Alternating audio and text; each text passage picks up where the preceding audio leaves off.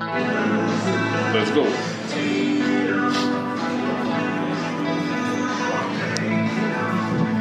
Так, ну здравствуйте, ребят. У нас суббота. И мы сегодня пишем очередной подкаст на достаточно очень спорную тему. С вами Бар на бровях, и здесь Дед Митяй. И Антон Валерьевич. У нас сегодня гость. Моя лучшая подруга, одна из моих лучших друзей. Всем успокоиться. Держи себя в руках. Да. Эм, Ольга. Здравствуйте.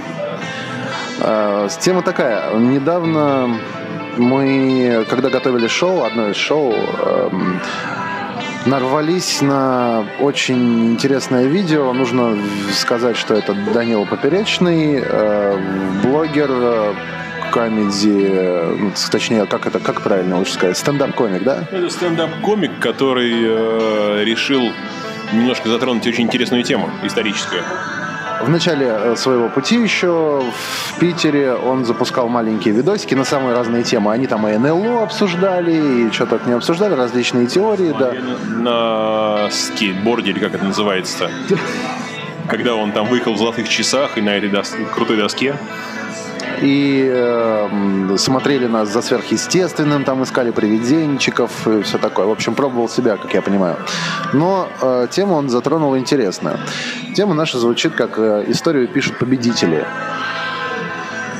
Буквально Мы знаем много примеров из истории. Мой любимый пример – это американцы современные, которые индейцев почему-то называют до сих пор индейцами, а не коренными американцами, да, которые приехали э, на этом Мейфлауре гребаном, истребили практически все население коренных американцев, а сейчас... э, Изощренно истребили. Использовали одеяло для того, чтобы э, заразить их чумой. В общем, там способы были. Это массовый геноцид и очень серьезный. И почему-то они решили об этом забыть. А, Сам сказал, давайте не говорить про Гитлера и Сталина, но вот мне кажется, Гитлер не так это все делал. Он был как-то гум- гуманнее, что ли. Ну, он просто переселял народы и все. Типа, Находил новую территорию для них и говорит, «Э, господа, у меня для вас новая чудесная территория, вы поедете туда. Для вас будут комфортабельные вагоны, красивые, э, мебелированные. Мы вас загрузим и отправим тудой. и рукой так. Я думаю, это была очень длинная речь. Было все короче. Ребят, мы переезжаем. И, хру- и хрустальная ночь. В общем, сегодня на- наша тема должна быть разбита, видимо, на несколько частей. Первая часть. Мы начинаем э, с 1240 года. Когда это год... э, это год начала татаро-монгольского ига, так называемого, Золотой Орды, нашествия. То есть ближайшие четыре века на Руси будет, э, как говорят нам учебники истории, гонение. Гонение на Русь, гонение на слави... Истребление славян. массовое истребление, в, эм, дань, вечная дань. Э, Наши князья ездили отчитываться, и вот как все это было. В общем, поговорим за и против. Ну, дядь, слово тебе. Давайте спросим нашего гостя, э, что для тебя история нашего российского государства. История российского государства или не российского государства – это история. Это то, что было. И то, что мы откуда-то узнали. Откуда? От того, кто нам рассказал. И это может быть сосед, который точно знает, что продлят очередную а, сидение дома по коронавирусу, потому что его брат друга и так далее точно об этом сказал. На самом деле мы не знаем, что было. И это понимание, ну, несколько лет назад, услышав это и покопавшись в том, что я видела, ну, перевернула мой взгляд на историю, и на самом деле на понимание того, что было. Странная эта тема. Но иго классная, мне нравится. Ну, я предлагаю начать, наверное, с самого простого. Это генетика. А, многие, когда утверждают, что иго не было, они ссылаются к генетике. Они говорят, что благодаря чудесной Y-хромосоме можно изучить полностью генетическое древо и узнать, э, кто был твой потомок. И они утверждают, что наша Y-хромосома говорит о том, что никаких татаро-монголов в нашей генетике нет. Вообще никаких. То есть у нас есть славяне, есть э, э там, этруски, немцы и все подобные. Но монголов ни капельки. Да, Оль? Ну, у меня дедушка татарин. Я на четверть татарка. Смотри, по поводу, по поводу татар э, есть отличное э, такое, такое замечание. А, недавно стали всплывать, ну, назовем это информационным взбросом, наверное, да, правильно? Я думаю, скорее всего, да? А, слушай, мы вообще говорим еще о такой вещи, как дезинформация. Эм, по многим данным последним, самый, самый дорогой продукт, самая дорогая вещь в мире какая сейчас на данный момент? Информация. Тот, кто владеет информацией, владеет миром. И чем больше, э, чем достовернее эта информация, тем это владение сильнее и власть, соответственно, сильнее. Вот здесь у меня, допустим, сразу возникает вопрос. Во-первых, кого эти люди исследовали на генетический фонд? Каких именно людей? Кого мы называем татарами? А, и каких монгол они там искали? А, в чьих генах тоже непонятно. И в конце концов, речь, видимо, идет о том, что когда татаро-монголы, типа татаро-монголы, которых кто-то там имеет в виду, такие двигались с юга на Москву, они, значит, пока шли, они резали всех и такие каждую женщину просто осеменяли своим генетическим фондом. Типа пока татар-монгол дошли до Москвы. Подразумевает под собой, когда захватывают города и дают на разграбление какое-то время, да, все чем занимаются? Грабят и, пардон, трахаются. Э, во-первых, трахаться можно по-разному. Во-вторых, татар-монголы, я думаю, предпочитали э, либо забирать в рабство к себе, либо убивать. И вряд ли они такие изнасиловал, э, гуляй, родная, широко поле тебе домушком будет. Вот это у меня вызывает очень множество, очень, очень много вопросов. Хорошо, смотри. Как недавно всплыло, и если я не ошибаюсь, президент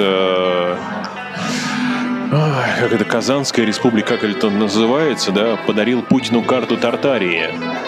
И насколько я, изучив э, все эти исторические факты, я ну, могу тебе сказать, что только в нашем языке буква «Р» почему-то исчезла. Э, все называют татары, но это была Великая Тартария с ее огромными территориями. Была Тартария московская, Тартария китайская, Тартария независимая. А, за рубежом все эти источники, они остались. Но почему-то на территории современной России мало кто вспоминает об этой великой Тартарии. А это была огромнейшая территория, которую подчинили себе тартары. Ну, э, татары или тартары, даже не знаю как. И мы приходим к моему любо- самому любимому соус тартар. Господа, информация пришла откуда не ждали. Э, как французы придумали тартар? Знаете, тартар это вообще э, сырое мясо, порезанное кусочками, маленькими кусочками. А идея пришла от татар.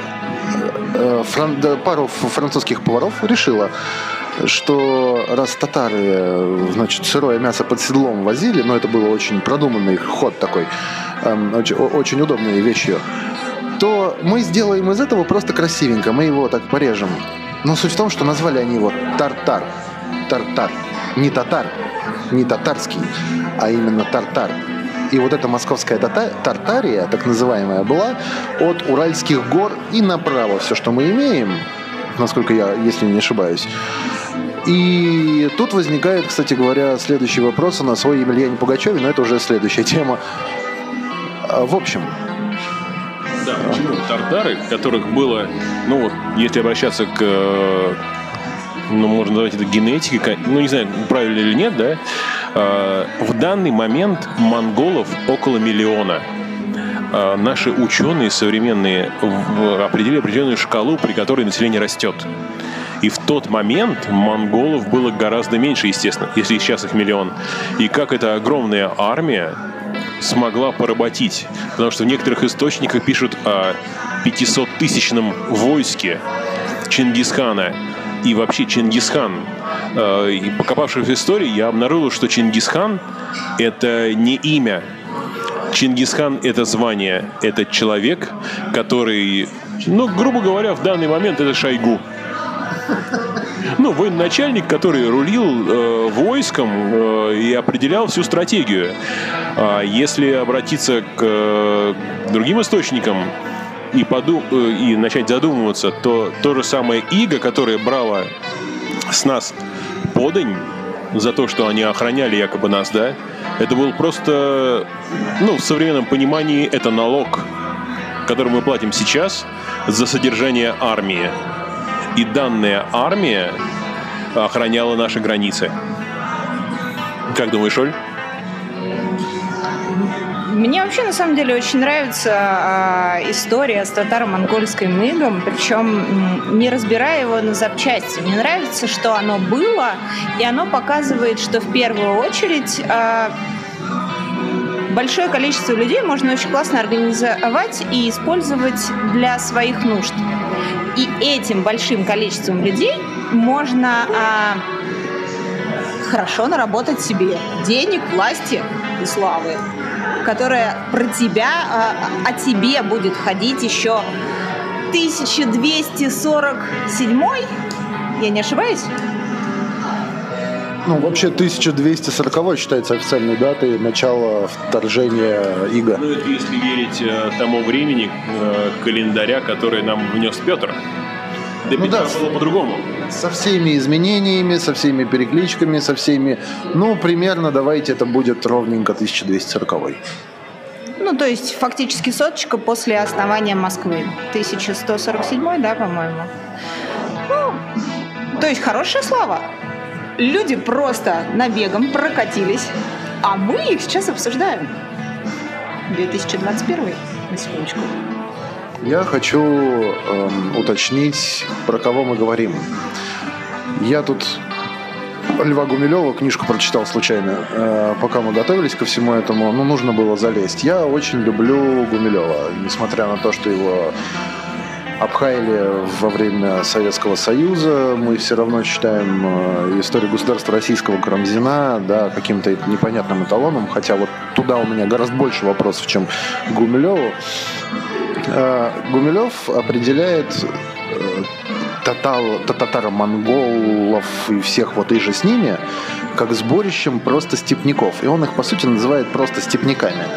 То есть это люди, которые жили в степи, а таких очень много. И нельзя сказать, что это были только монголы, или только татары, или только еще кто-то, или там, там их было огромное количество, смешение кровей постоянное. То есть это просто какое-то стадо людей из разных совершенно национальностей, смешение всего, и занимались они всем. И он и казаков, собственно, туда же относит. А, ну, тут у меня на самом деле один простой вопрос, э, даже не вопрос, а какая разница? Вот что меня всегда раздражает по очень абсолютно многим темам, это а, то, что все пытаются уйти в обсуждение каких-то деталей. А для чего они? Ну, то есть, в чем суть? Были они татарами, были они монголами, были они какими-то другими. Ну, как бы а, есть факт. Ну, допустим, что это факт, да, что был татаро-монгольская ига, а не Вася, Петя еще кто-то. А... Не хочешь узнать настоящую историю своего государства? Э, я никогда не узнаю настоящую историю своего государства по одной простой причине, потому что историю написал кто-то, да. Если мы говорим про 1200, как мы договорились, 40 год, давайте вспомним, что э, в это время, это не сейчас, да, когда э, все абсолютно грамотные, у всех есть интернет, каждый дурачок э, пишет что-то где-то и так далее, и это оставляет след. Это времена, когда э, у людей не было грамотности, а те, кто был грамотный, это единицы. А, кто-то один был летописец, один. Этому одному человеку должны были рассказать об этом. То есть кто-то, как наш сосед, который очень много знает, рассказывает ему, а тот записывает. И мы полагаемся на мнение одного человека. Ну, по большому счету, по одного, да, естественно, я утрирую, естественно, там их было, может быть, ну, скорее всего, больше, да, двое, но как бы это единица. Которые переписали монахи. Ну, как в списке, э, мы же до сих пор, как э, есть летопись, да, есть Ипатьевская, есть э, там другая. И все равно у меня возникает каждый раз вопрос, почему всего два человека? И мы почему мы полагаемся именно на двух этих людей? А кто вообще эти люди? А почему их мнению можно верить? То есть два монаха сидят в своих кельях, ну, грубо говоря, опять же, да, утрированно может быть, а может и нет, сидят в своих кельях и такие, князь Игорь вообще был неправ, потому что мудак он, вот, потому что вот он мне на прошлой неделе не то вино привез, да. И иди ты, князь Игорь, значит, я вот про тебя вот такое напишу. А мы сейчас такие вот, вот, вот, о чем я и говорю. О том, что кто-то один, послушав кого-то другого, записал что-то, при этом его мнение, естественно, было каким-то своим. Ну, то есть это еще все окрашивалось мнением какого-то человека. И сейчас я должна а, узнать историю, полагаясь на мнение какого-то человека, которого я знать не знаю. Я а, не знаю, чем он жил, о чем он думал. И как бы, как я ее узнаю? Поэтому а, есть два варианта варианта. В моем, по крайней мере, э, в моей картине видения, да, это а, первое, ты э, опираешься на какие-то а, тезисы и считаешь, что это как бы было, да, и либо ты считаешь, этого не было. Ну, то же самое с татаро-монголийским игом. Я считаю, что это было. Ну, смотрите, впервые э, упоминание о татаро-монгольском иге появилось в 1674 году из книги «Синопсис» некоего Иннокентия Гизеля, куда она плавно перекочевала в книжку «История государства российского» Николая Карамзина. Да, э, куда он все это написал. До этого этого вообще не было. Плюс слово Орда, если начинать задумываться об этом, слово Орда обозначало армию. И только при Петре Первом слово Орда стало обозначать Орду. Конкретно. А до этого это была армия. Орда такой-то армии, Орда так секой-то армии, мы принадлежали к этим, и т.д. и т.п. и дыр. Нас Орда, а нас срать, как говорили некоторые казаки. Эм, хочется... Я снова отвлекся. Э, хочется упомянуть про также генетические, во-первых, исследования. Но вообще, мне кажется, вот каждый раз, когда я слышу вот это вот генетические исследования, британские ученые снова взяли таракана, и он свистел. То есть и там каким-то ученым просто нехер делать абсолютно, и они изучают какую-то чушь. Обычно узнают, почему бутерброд с маслом падает маслом вниз. Ну, я говорю, очень важный вопрос. Это был очень важный вопрос, да. И вот... Э, э, э, были какие-то исследования, я про них уже в нескольких источниках натыкался, что где-то была статья вообще, что Чингисхана не было. Тимуджин, вот этот вот знаменитый, его вообще никогда не было нигде. Но в Монголии стоит статуя самая большая статуя, насколько я знаю, вообще э, там чуть не из золота там что-то сделано Чингисхану. Я наоборот слышал, что никаких исторических памятников о Борде не осталось. Я смотрел «Орел и решку», между прочим. Не, они были в Монголии там... Прям такой, прям показатель историчности прям гениальный. Ну, ты знаешь, нет, просто, ну, ребят приехали в Монголию и такие, о, фига себе, статуя. А там статуя, ну, прям как а-ля Родина-мать стоит, только Чингисхану. Из золота? Ну, насколько она из золота, вряд ли из золота, но выглядит золотой. Вот так вот. Золотая, а ее бы уже... А? Более золотая. Не-не-не, сразу же кто-нибудь э, свои права бы на нее предъявил, ну типа, золото, золото же из России, давай пилить, как бы это же наше. Такая статуя, заберем себе ее, это наша. Да-да-да. И, э, ну, вроде как, э, в общем, остатки монголы, татар были найдены. Я здесь вынужден согласиться с Олей, не имеет значения кто именно это были, монголы, татары, казаки, какое сборище кого это было, там он и приводит и башкиров, и казахов, и различные народности, но, видимо, сборище было сброд тот еще. У меня лично такой вопрос. как они все организовались? То есть под эгидой чего они организовались? Так, чтобы собрать 500-тысячную армию, нужен очень четкий военный порядок. Очень. 500-тысячной армии. Хорошо, 500-тысячная армия э, спланировала поход а, ребят, вы когда планируете куда-то пойти, вы же думаете, что возьмете с собой, где вы будете э, жить, что вы будете есть? Где все это взялось? Где взялось оружие на всю эту 500-тысячную армию? Насколько я понимаю, в Монголии особо-то и не было ребят, которые могли что-то изготовить из металла или из чего тогда делали сабли? У меня другой вопрос. У меня другой вопрос, на самом деле. Я вас слушаю, и мне вот интересно другое. Вы смотрите, вы взяли лягушку, начали ее препарировать. Ой, смотри, у нее есть лапка, у нее есть ножка и все такое. Зачем? Вот мы сейчас обсуждаем, было, не было или еще что-то. Вопрос в другом. Ну, э, ладно, окей, это э, мой дурацкий мозг, но он сложен по-другому. Я всегда спрашиваю, зачем? Ну, как бы, зачем или почему? Или для чего? Ну, как бы это вытекаемо из этих вопросов, да? А было или не было, по большому счету, все равно. Что-то точно было. Было татаро-монгольское иго или было э, сброд беднячков, которые так классно организовались? Неважно. Что нам это принесло? Вот это, мне кажется, гораздо более интересно, потому что а, так или иначе история уже была. Это прошлое, мы его не меняем мы можем сделать какие-то выводы из этого. А выводы из татаро-монгольского ига историки сделали, да, как бы есть э, несколько как бы устоявшихся мнений, и в принципе там ну, естественно, каждый делает сам для себя, но тем не менее. А, тема того, что а, интересно, конечно, узнать, как оно было, зачем, ну, то есть откуда это взялось, но мы это все равно никогда не узнаем. Мы можем просто сделать выводы. Было, и для чего, что мы из этого взяли сейчас. А по большому счету история циклична.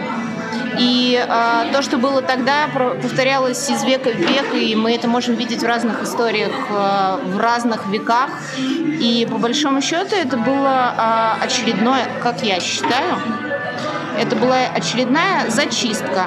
И, э, в общем-то, все историки сходятся только к одному, к тому, что тема татаро-монгольского ига очень, нехри... очень нехило отодвинула а, Россию в развитии. И это факт.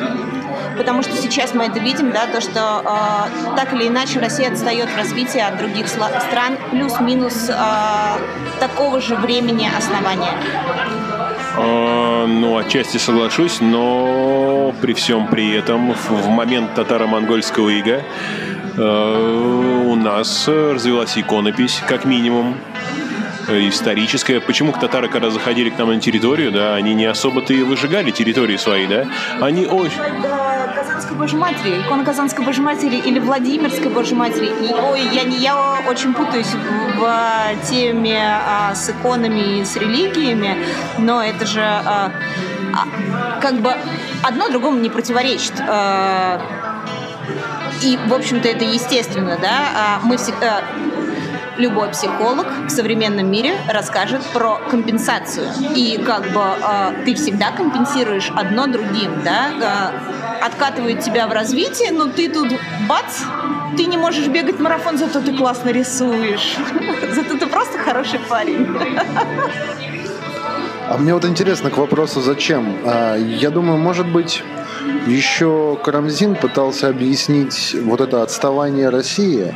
В конце концов, когда мы проходим литературу, э, мы говорим сначала такие, у нас есть летопись, 11 век, 12 век, потом такие переворачиваем одну страничку, у нас 17 То есть прям такой пробел в 5 веков, от вообще ничего, абсолютно. У нас предания, у нас сказки, у нас былины, у нас э, всевозможные там летописи какие-то, и то, которые большая часть сгорела в 812 году, да.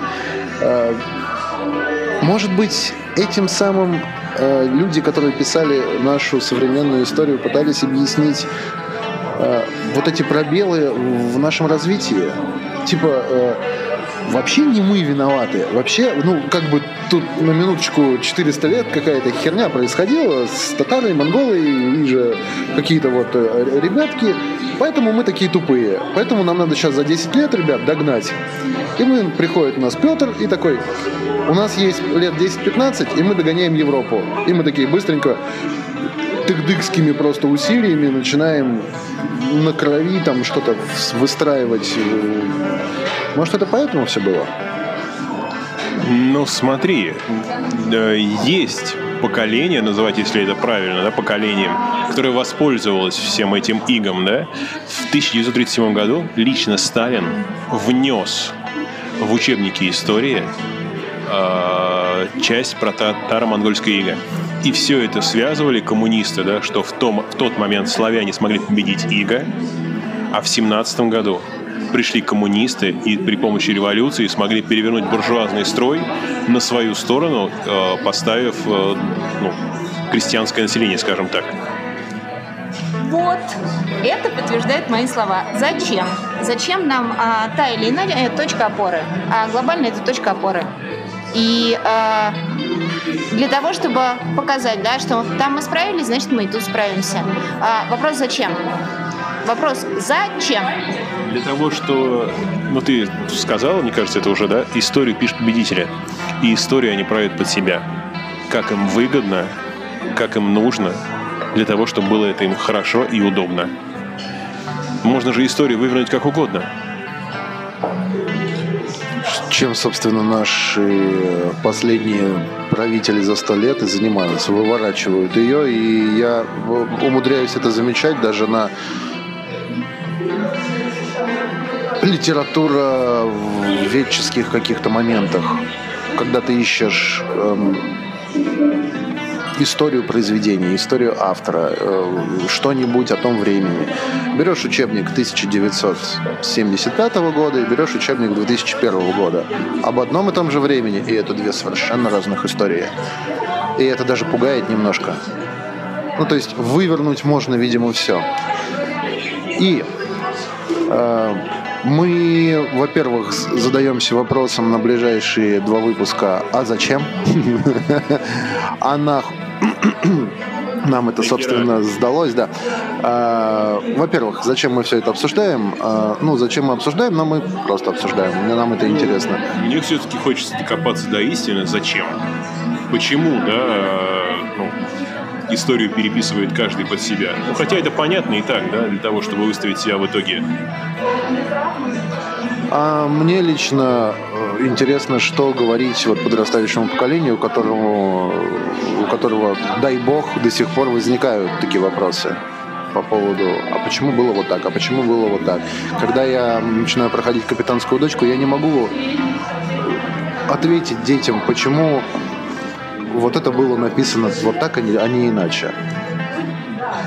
И почему Пушкин пис, начинал писать учебник по истории, а закончил все это какой-то повестью романтической, непонятной, исторической, все вот типа того. И случайно ли его стрельнули? Сам ли он нарвался или как? И почему он потом по одной из теорий оказался в Париже в образе Александра Дюма? И есть одна из версий, что это не просто так, а благодаря тогдашнему царю. Ну и, собственно, история наших дорогих уважаемых Романовых и Петра Первого и так далее. Мы, наше, помнишь, любимое выражение группы? Мы подходим к концу. К концу мы подошли к какому-то. Да, нам запрещали говорить слово «конец», «завершить» и тому подобное. Ну как так, конец, ёптать. Ребятки, э, делаем вывод, действительно, а ну, вывод, вывод это наша тема. Историю пишут победители, ничего мы с этим не поделаем. А, мне кажется так, во что мы верим, вот то наше и будет. Ну, кто-то верит в татаро-монгольское или кто-то нет. Для кого-то это одни выводы, для кого-то другие. А, я думаю, очень много накладок во всем этом есть. Очень много накладок. И каждый раз, когда я читаю какую-то вещь по очередную по, по истории, у меня возникает огромное количество вопросов э, про Александра Невского, про его взаимоотношения с Батыем, про эм, ледовое побоище. Эти немцы, откуда вообще они взялись? Куликовская. Ку- Куликовское сражение, Куликовская битва, собственно. Где она была, почему она была, зачем она была, при каких условиях? Были произведены куча раскопок на Куликовском поле, и не найдено вообще ничего. Никаких остатков, никакого оружия, ничего. Но при этом при всем, спустя 500 лет, господа находят у нас что? Берестяные грамоты с матом. Берестяной, б- берестяной мат. Да, берестяные. Я должен сказать, как не православный, как не священник, верьте, друзья, во что-то. И во что вы будете верить, то и определит вас. Наверное, так. Мы прощаемся. До следующего выпуска сегодня вечером. С вами были Дед Митяй И Антон Валерьевич. и, естественно, наш гость, дорогой, любимый, Олечка. И я, и я. Всем пока. Пока. До новых встреч. А, да, да, да, наша традиция.